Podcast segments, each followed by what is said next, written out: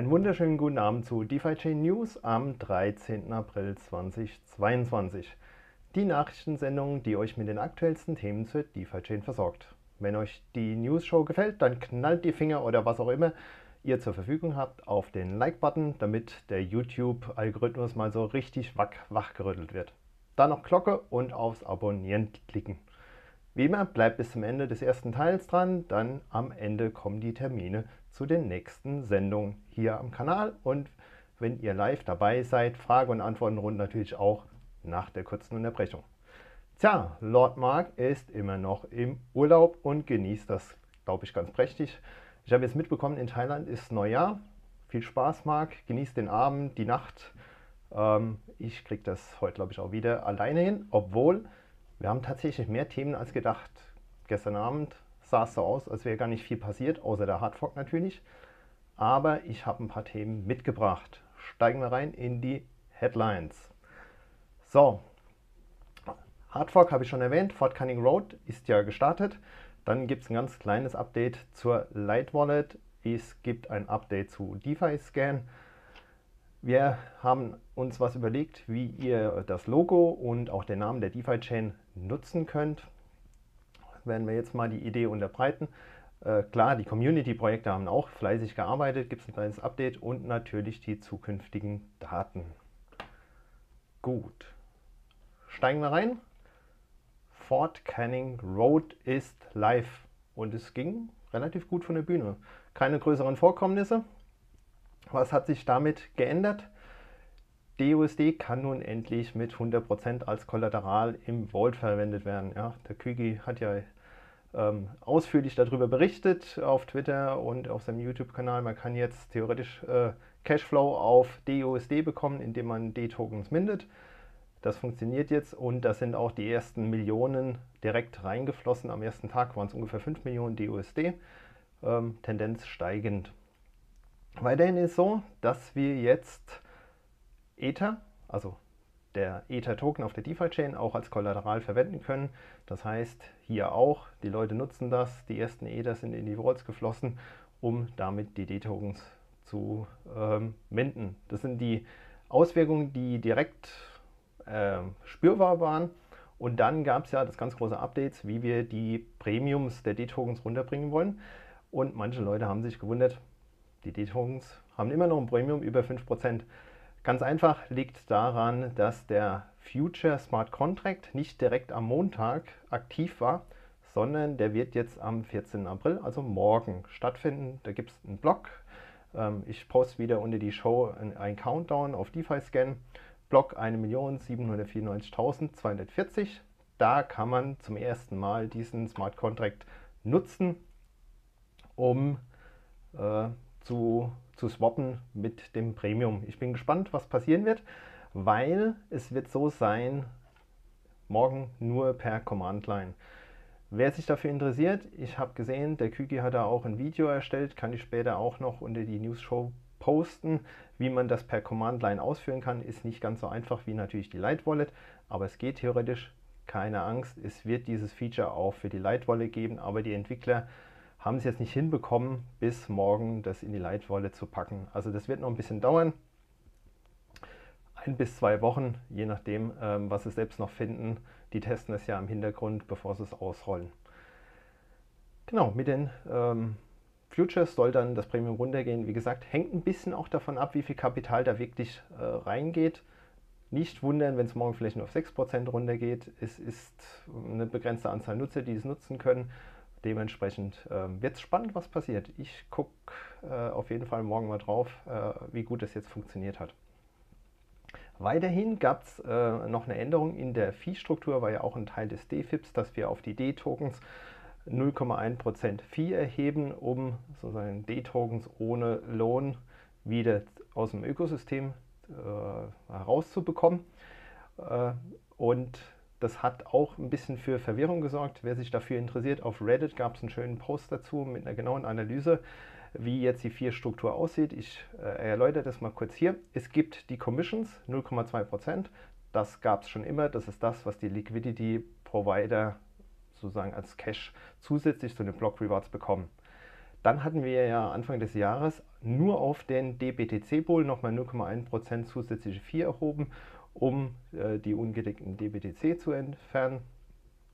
Und es gab äh, im Rahmen des DFIPs rund um das Premium des DUSD ein 0,1% Fee auf alle DUSD-Paare. Achtung, das wurde jetzt ausgerollt anscheinend, äh, war mir auch neu. Davor war es wirklich nur auf den DUSD DFI Pool.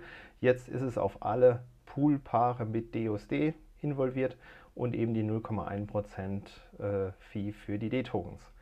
Sieht dann folgendermaßen aus. Das billigste ist, man tauscht beispielsweise DFI zu D-Ether, dann zahle ich nur die Commissions 0,2%. Äh, wenn ich jetzt beispielsweise DBTC zu DFI tausche, kriege ich die ersten 0,1% zusätzlich für den BTC-Pool dazu, äh, in Summe 0,3% Fee. DFI, DUSD habe ich auch die 0,3%, das sind halt die anderen 0,1 äh, aus dem ersten DFIP von Balthasar. Wenn es jetzt von DUSD zu D-Tesla geht, zahlt man 0,4% nach dem Hardfork. Das sind die 0,2% Commission plus 0,1% für DUSD und 0,1% D-Tesla. Und bei den Composite Swaps entsprechend mehr. Also wenn ich jetzt von DFI über DUSD zu D-Tesla gehe, sind es schon 0,7%. Wie gesagt, ähm, es gibt eine ausführliche Diskussion auf Reddit. Wer da teilnehmen will, auf jeden Fall. Da gibt es auch gute Ideen. Ähm, ich denke, das ist jetzt mal ausgerollt, um konform den DFIPs zu sein, weil in den DFIPs es auch teilweise nicht ganz konkret beschrieben war, wie das äh, zu wirken hat. So ist es auf jeden Fall konform zu den DFIPs. Und äh, wie wir das in Zukunft handhaben, müssen wir schauen. Idee ist, dass äh, da auch nochmal nachgeschärft wird und das entsprechend angepasst. Vor allen Dingen die Composite Swaps sind das Problem, weil ich da über mehrere Pools gehe und dann summiert sich das sehr schnell auf. So viel zum Hardfork. Hoffentlich gehen die D-Token Premiums runter äh, und dann können wir kräftig äh, Aktien kaufen und ins Liquidity Mining stecken. Nächster Punkt, Light Wallet Update. Wie gesagt, ein ganz kleines Update. Klar, man kann jetzt mehr als 50% DUSD als äh, Kollateral hinterlegen und es gab zwei kleine Bugfixes. Wahrscheinlich ist es den meisten noch nicht mal aufgefallen. Äh, einmal bei man kann jetzt auch Kollateral entfernen, wenn gar keins drin ist. Also wenn der Vault leer ist, da gab es wohl einen Bug. Und äh, der Swap-Token, ähm, da gab es wohl irgendwie Probleme, wenn die Seite oder das, die App nicht auf Englisch gestellt war, also auf eine andere Sprache. Ähm, wahrscheinlich äh, unkritisch, aber wurde halt jetzt verbessert.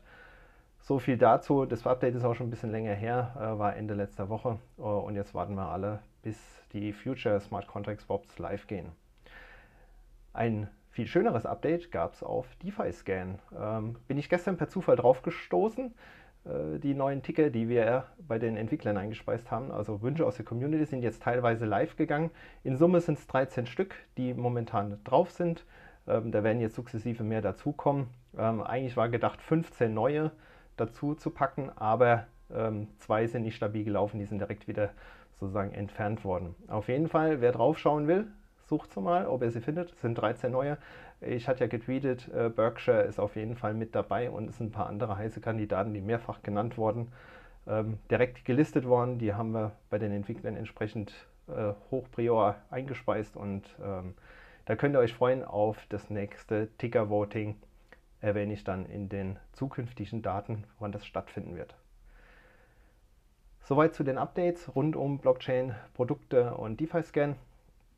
Kommen wir zu dem Punkt Logo und Name der DeFi-Chain. Es gibt ja immer wieder Leute, die fragen, darf ich das Logo benutzen? Ähm, für welche Zwecke darf ich es benutzen? Solange das jetzt für irgendwelche Community-Projekte ist, ähm, nicht kommerziell, äh, ist es noch relativ unkritisch. Äh, wie sieht es aber aus, wenn man das kommerziell nutzen will? Also ich will jetzt irgendwo das draufdrucken und verkaufen, also ein Produkt verkaufen.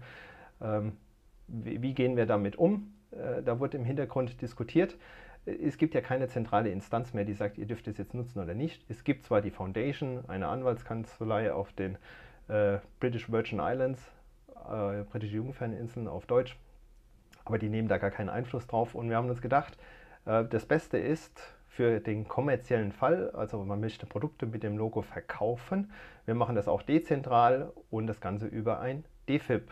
Heißt, wer irgendwie das Logo oder äh, den Namen verwenden will auf Produkten, stellt ein DFID, DFIP, beschreibt da drin, was er damit machen will. ähm, warum er das ähm, sozusagen irgendwie als Produkt anbieten will und die Masternodes stimmen darüber ab, so wie es eigentlich sein soll im dezentralen System. Später mit der On-Chain Governance geht es ja dann noch einfacher, wie jetzt aktuell mit äh, dem ganzen GitHub. Und dann könnt ihr euch sozusagen freigeben lassen, dass ihr das DeFi-Chain-Logo verwenden könnt für eure Produkte, obwohl das sozusagen ähm, von der Foundation als Trademark geschützt ist. Äh, ich denke, da wird es auch nochmal einen Blogpost oder ähnliches geben, wo das beschrieben ist, damit es einfach klar ist. Da gab es ja, wie gesagt, mehrere Anfangen in der Vergangenheit.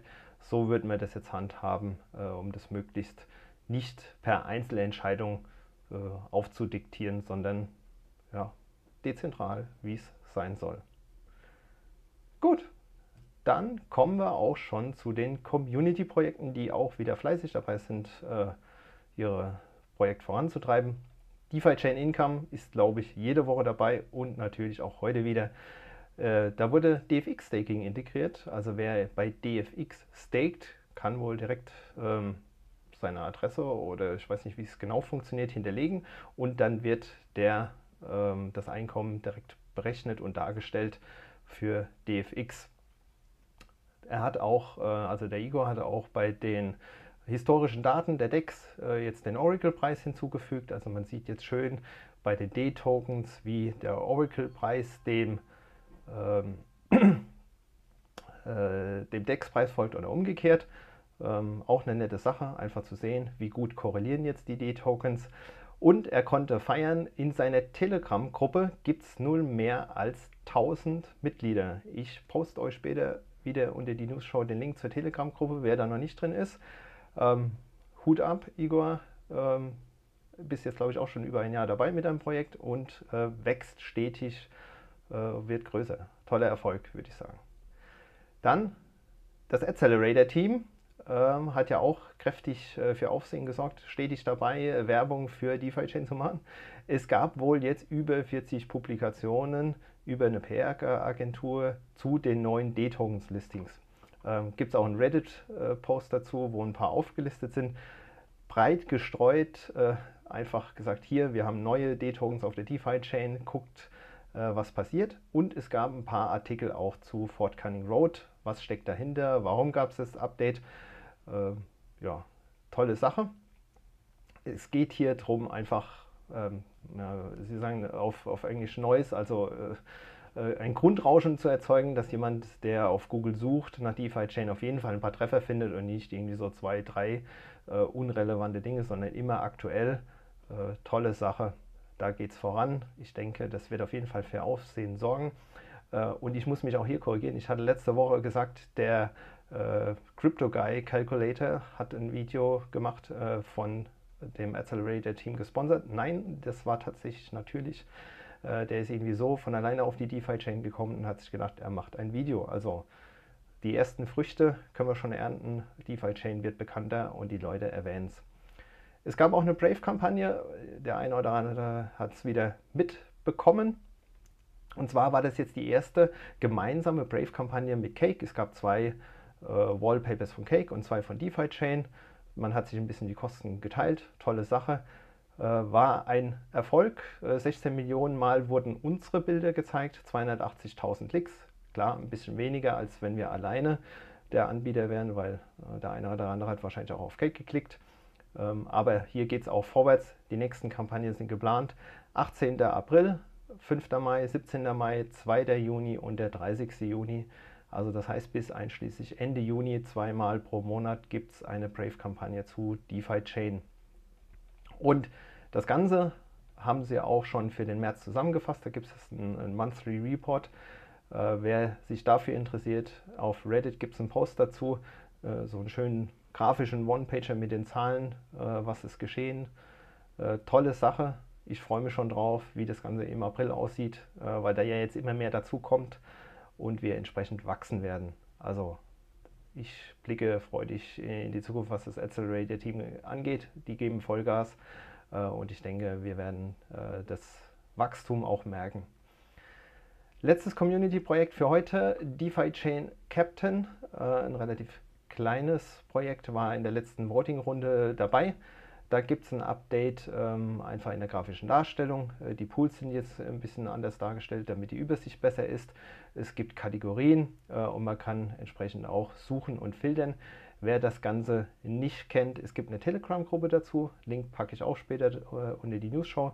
Guckt rein, fragt nach, ähm, lest euch das DFIP durch. Auch ein tolles äh, Projekt, äh, ist ein Chrome-Plugin, um praktisch äh, auch entsprechend seine Liquidity Minings im Blick zu haben. So viel zu den Community-Projekten äh, in aller Kürze oder Länge. Äh, ich freue mich immer, dass da tatsächlich Beiträge kommen. Wer ein Community-Projekt hat und gerne erwähnt werden will, übrigens in der News Show, der kann sich gerne bei mir oder bei Lord Mark äh, melden. Es gibt äh, einen Telegram-Channel, da postet ihr einfach eure Schlagworte rein, die wir berichten sollen und können. Äh, und dann erwähnen wir euch natürlich auch. Äh, wir können einfach äh, von uns aus nicht jedem Projekt hinterherlaufen. Da haben wir mittlerweile auch den Überblick verloren bei der Größe von DeFi Chain. Was passiert die nächste Zeit? Zukünftige Daten. Klar, News Show nächste Woche nach Ostern zur gewohnten Zeit am Mittwoch wie gehabt. Nächstes Ticker-Voting habe ich schon erwähnt. Ja, wir haben ja neue Tickers jetzt auf DeFi-Scan, die werden wir auch auswählen als Vorschläge ähm, für das nächste Voting zusammen mit den äh, Plätzen 5 bis 8 aus dem letzten Voting. Startet Ende nächster Woche, 24. April. Dann ist der vier Wochen Zyklus rum und dann geht es im gewohnten Schema wieder vonstatten. Also wir haben vier Tage Zeit, äh, unsere Lieblinge zu wählen. Dann präsentieren wir in der News Show die Ergebnisse. Am äh, darauffolgenden Donnerstag, also direkt einen Tag später, werden die Ticker als Pool angelegt äh, und der Montag drauf kommen die Rewards beziehungsweise werden die Rewards neu verteilt. Es gibt ja nicht mehr DFI, sie werden einfach anders verteilt. Wir haben auch die nächste Voting-Runde für die CFP und DFIPS festgelegt. Das Ganze startet am 2. Mai mit dem Einreichen der Proposals. Und dann geht es auch im gleichen Muster wie gehabt äh, vonstatten. Eine Woche später startet das Voting, eine Woche lang. Das heißt, nach zwei Wochen wissen wir, wer die Gewinner sind. Wer also ein Community-Projekt hat oder eine Veränderung für die DeFi-Chain, äh, Stichwort Fees von vorhin, das wäre der Termin, wo man dann drüber abstimmen kann. Wir haben noch ein bisschen Zeit. Wir wollten das jetzt nicht diesmal auch wieder gleichzeitig legen mit dem Ticker-Voting. Äh, deswegen 2. Mai Proposals einreichen und äh, dann schauen wir mal, wie die Ergebnisse sind.